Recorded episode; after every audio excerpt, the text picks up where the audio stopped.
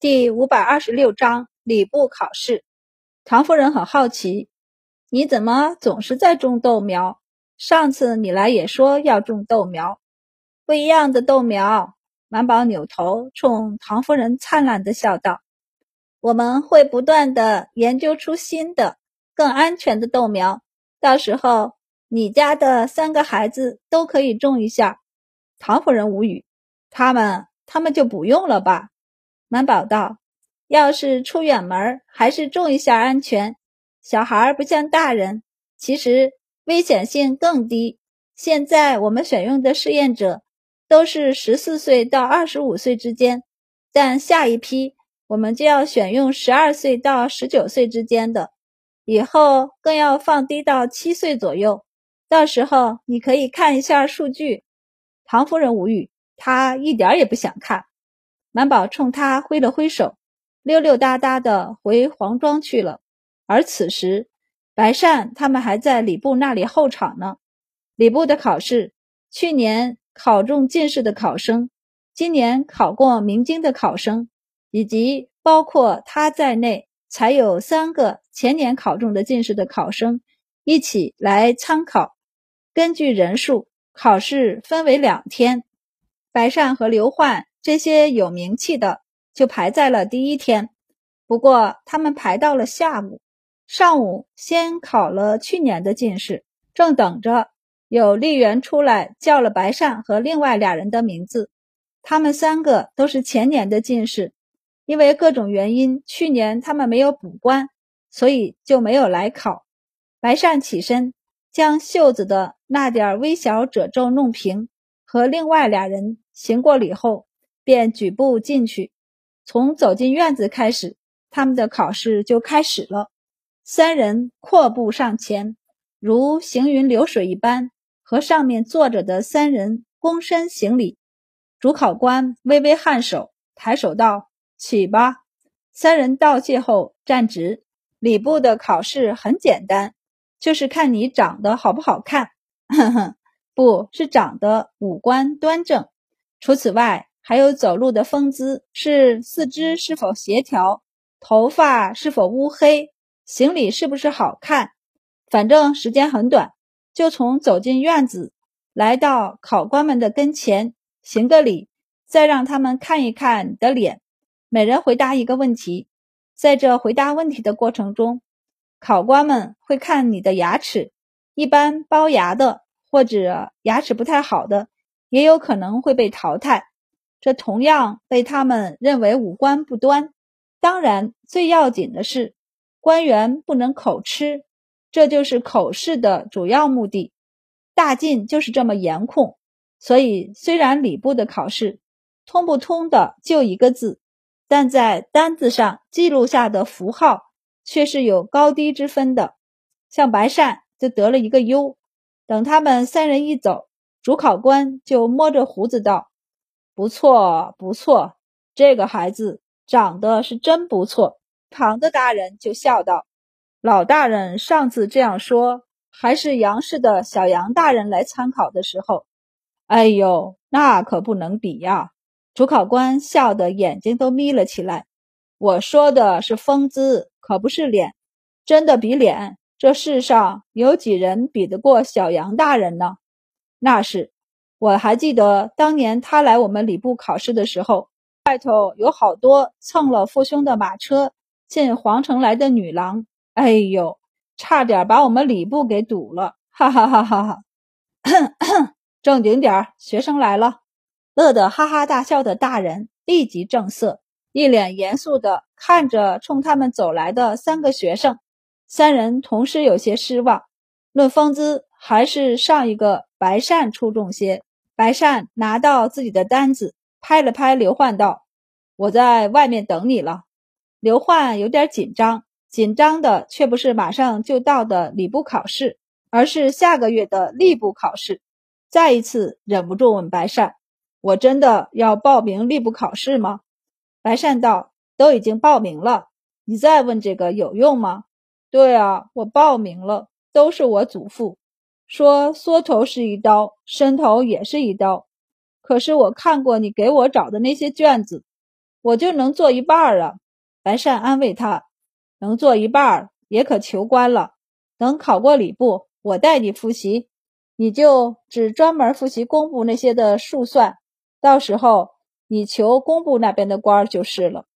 吏部考试是选官必要考的，而且通过进士和明经考试的卷子不一样，明经科的吏部考试会容易很多，可以选择偏重的方向。”比如你想去礼部还是吏部，或是刑部、工部，报上去，除了最基础的一些问题相同外，后面会有侧重；而进士科则没有选择，不仅要全面、题量大，也会更高深。自回到京城后，白善就一直在准备吏部的考试，尤其他准备外放的，不仅要熟知刑律、户部那边的税收。田亩计算、人口等也要了解，地方的农桑、水利这些都会考到，还有教育、民心等。因为县官还有一个重要的任务，就是教化万民、顺服军心。这段时间，庄先生去上班之余，一回到家也都是在给白善查漏补缺。可以说，他要学的东西比刘焕繁重多了。因为知道他是白善，那个告过御状、将益州王拉下马，还参与过征西大战的白献子，考生们都喜欢观察白善。有的人是暗中观察，有的人则是直接走上来结交。白善应付了一上午，此时有些疲倦，所以叮嘱完刘焕后就道：“我在外面等你，你快一点啊。”刘焕点头应下。很不舍得目送他离开，殷霍和白二郎在外面车里吃着点心等他。此时车里正传来呼呼喝喝的声音，他掀开帘子往里看，看到赵六郎顶着一脑袋的纸条，抬起头来看他就有点愣：“你怎么来了？”赵六郎看见他，如同看到了救星，立即扯下额头上的纸条，叫道：“快上来，快上来！”就等你了。白二郎盯着他的脑门看，不过想了想，还是没点破，只是顺手把脑袋上的四五条纸条也扯了下来。三人只有阴货的脑门是最干净的。白善扫了一眼矮桌上的跳跳棋，微微一笑，掀起帘子上车，问道：“你们两个全输了？”赵六郎道：“我这是第一次玩，没经验，下一次就不会输了。”白二郎道：“我是被他连累的。”赵六郎道：“你放屁吧！这是两个人下的棋，我怎么会连累你？”殷霍问白善：“考过了？”白善点头，将单子给他们看。其他三人都不是很在意的点头。白善长得又不差，也不结巴。礼部考试能有什么问题？白善好奇的再次问赵六郎：“你怎么在这儿？”赵六郎道：“我进宫求见娘娘，出来的时候就看见你们的马了。我不会认错你们的马的，所以就过来了。都不用白善问，赵六郎就叹气道：‘我替我家老夫人来求医的，她身上有些不爽利，请了太医去看，但吃了七八天的药也没见好转。家里一商量，就决定请一下周满。你们也知道。’”现在周满在黄庄里，所以我进宫请旨来了。白善一听，精神一振，娘娘答应了。赵六郎道：“要是答应，我也就不叹气了。娘娘没说答应，但也没说不答应，就是因为拿不到旨意，赵六郎这才到处晃荡着，不着急回家的。”他撞了撞白善，压低声音道：“听说这段时间。”他偶尔会请假外出，白善道：“出来一次不容易，全身都要换洗不说，他时间也被压得很短，只能用自己午歇的时间出来，不敢耽误皇庄里的一点事儿。既然出来了，一个病人是看，两个病人也是看嘛。我家老夫人都那把岁数了，也是太医院这边不好下手，这才想请周满的，何不让太医院开个方子？”再请刘一柱下针。赵六郎道：“这是扎针的问题吗？这是脑子的问题。不同的大夫看过后开的方子和药用的针灸都是不一样的。正是因为他们那里不太有效果，家里才想请他。白善上下打量他，你想走我的后门？赵六郎就搭着他的肩膀道：“我们是亲戚，不是？又同窗几载，难道不比唐家那边关系好？他们都能走关系，我如何走不得？好兄弟，你就帮帮忙呗。”白善将他的手扯下来，你想累死他呀？他想了想后道。你先等着吧，娘娘仁厚。若是太医院果真没办法，宫里会下旨的。白善想的没错，下午刘太医便接了旨意，去了赵国公府一趟，看过国公夫人后，就回去和皇后禀报。皇后和皇帝商量了一下，到底还是叫了萧彦正去，让他重新安排一下周满的工作。容他明日去赵国公府走一趟。皇后道：“拨刘一柱过去给他做助手，让周满开了方子后指点一下刘一柱。要是可以，以后国公夫人那边可以交给刘一柱。”萧远正应了下来。第二天一早就去黄庄了，还拿着皇后的懿旨。他到的太早，满宝刚在庄子里跑了一圈回来，正洗了手。端着一碗羊汤，泡着饼子吃早食。萧远正一进院子就闻到了味道，他就溜达过来。怎么一大早就喝羊汤？卢太医也不老实的坐在堂屋里吃饭，而是和满宝一样坐在院子里边晒太阳边吃。萧远正这么一大早过来，吓了俩人一跳。您怎么来了？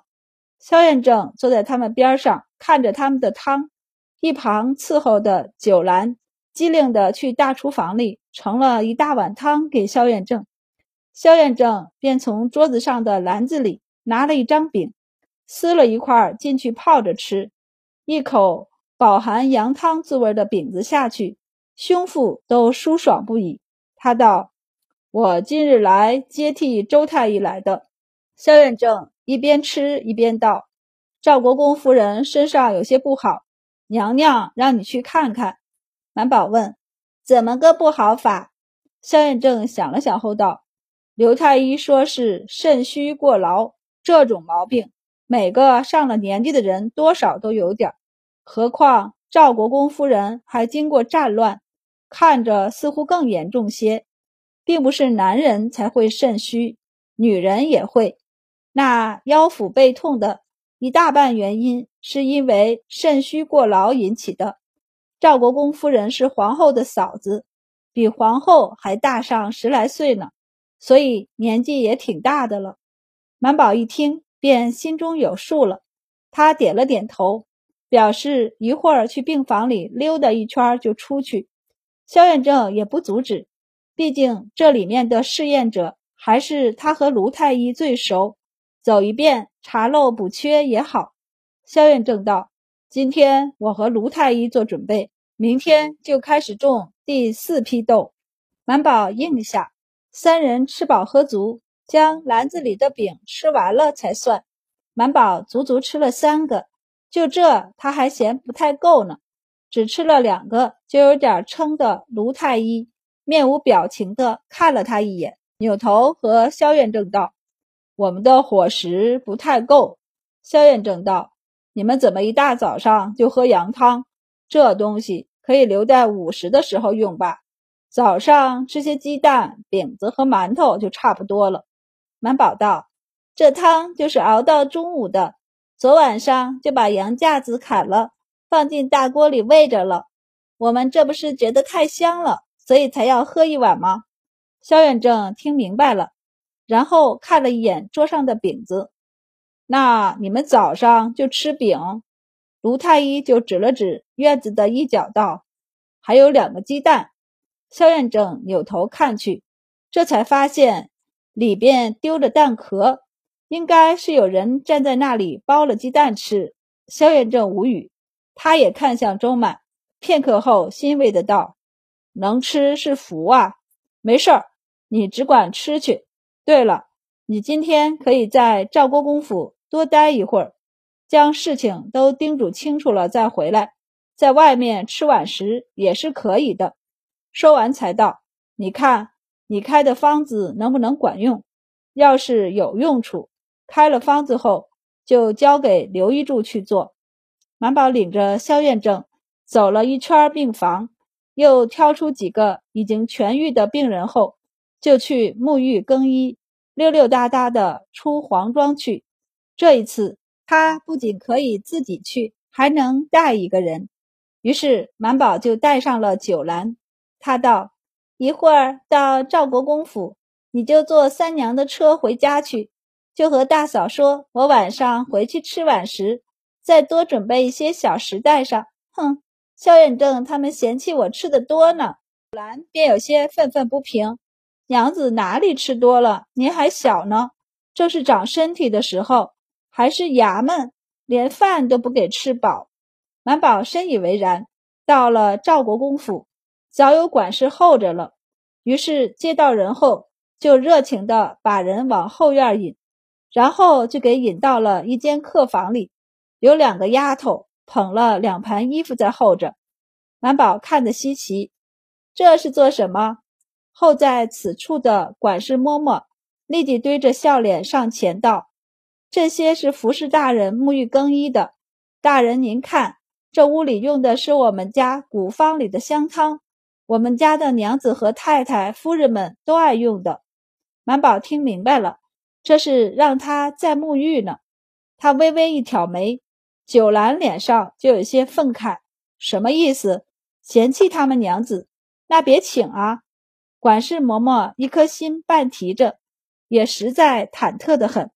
可没办法，这位主才从黄庄里出来，别说他们不敢让他近身，后院的那些大小主子也不愿意呀。